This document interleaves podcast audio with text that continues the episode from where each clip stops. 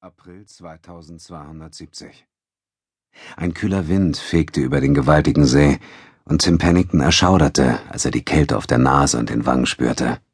Er stand auf dem hölzernen Dock, das vom Ufer 20 Meter auf das Wasser hinausragte, drehte sich um und winkte dem Fahrer des Bootes zu, mit dem er die drei Kilometer vom Festland zu der kleinen Insel zurückgelegt hatte.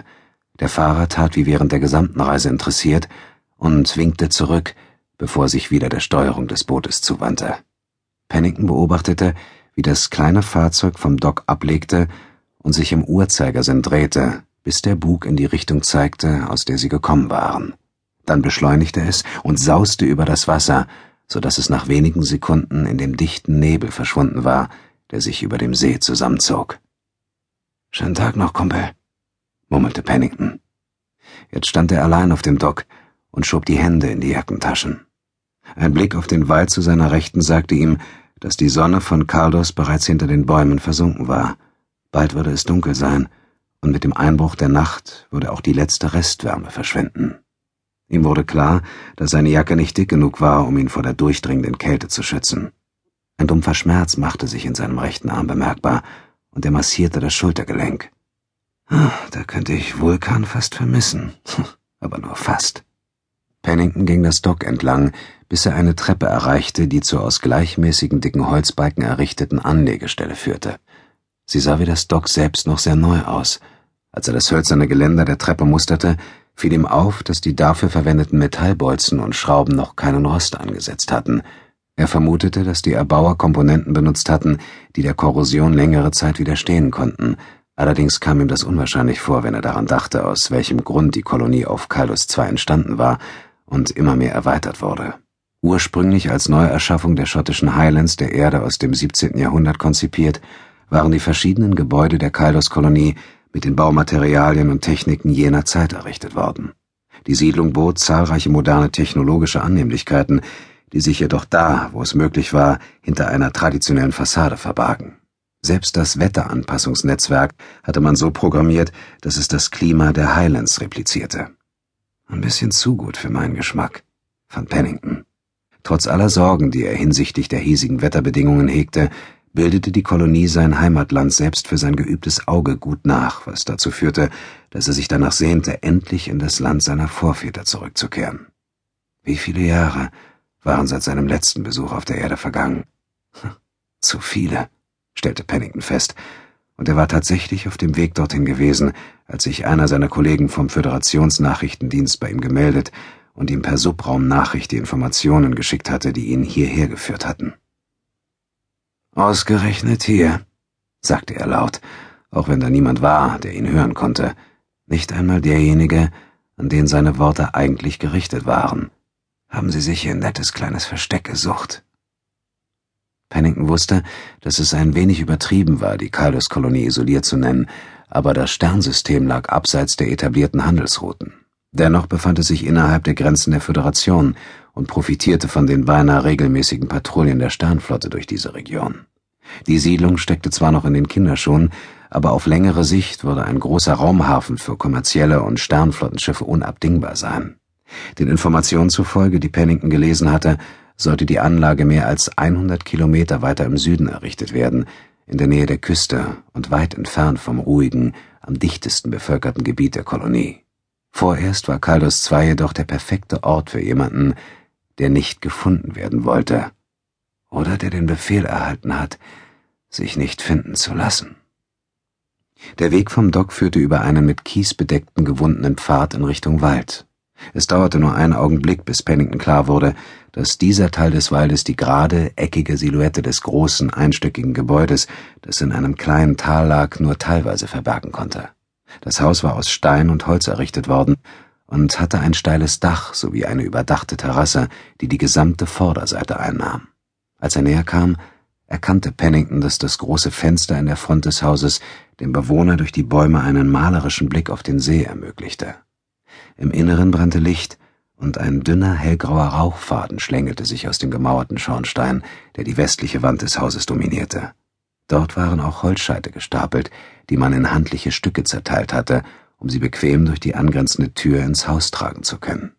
Neben der Innenbeleuchtung bestand der einzige andere sichtbare Hinweis auf moderne Technologie in einem leisen, gedämpften Summen, das Pennington hörte, als er sich der Hütte näherte.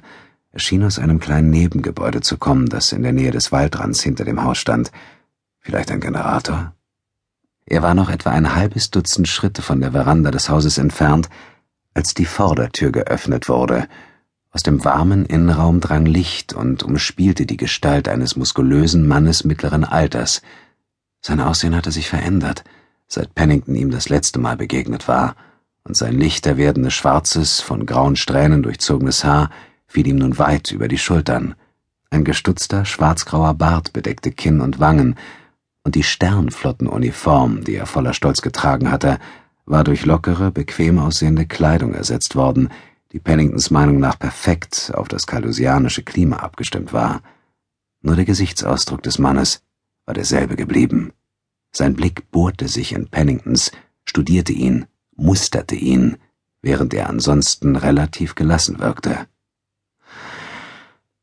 Diego Reyes, sagte der Journalist, der das Lächeln nicht unterdrücken konnte, das sich auf seine Lippen stahl. Aus Fleisch und Blut.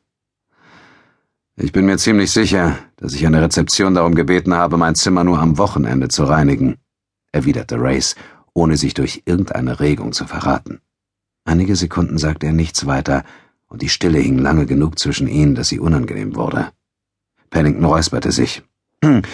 Es war gar nicht so einfach, sie aufzuspüren, Kumpel.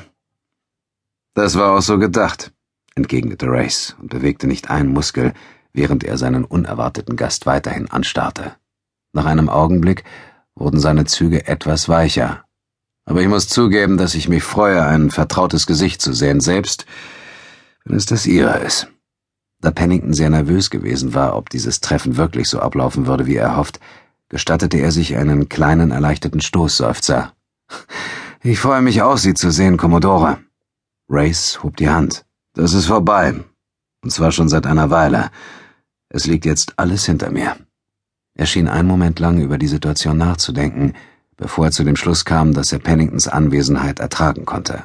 Also machte er einen Schritt nach hinten ins Haus und bedeutete dem Journalisten, ihm zu folgen. Kommen Sie rein.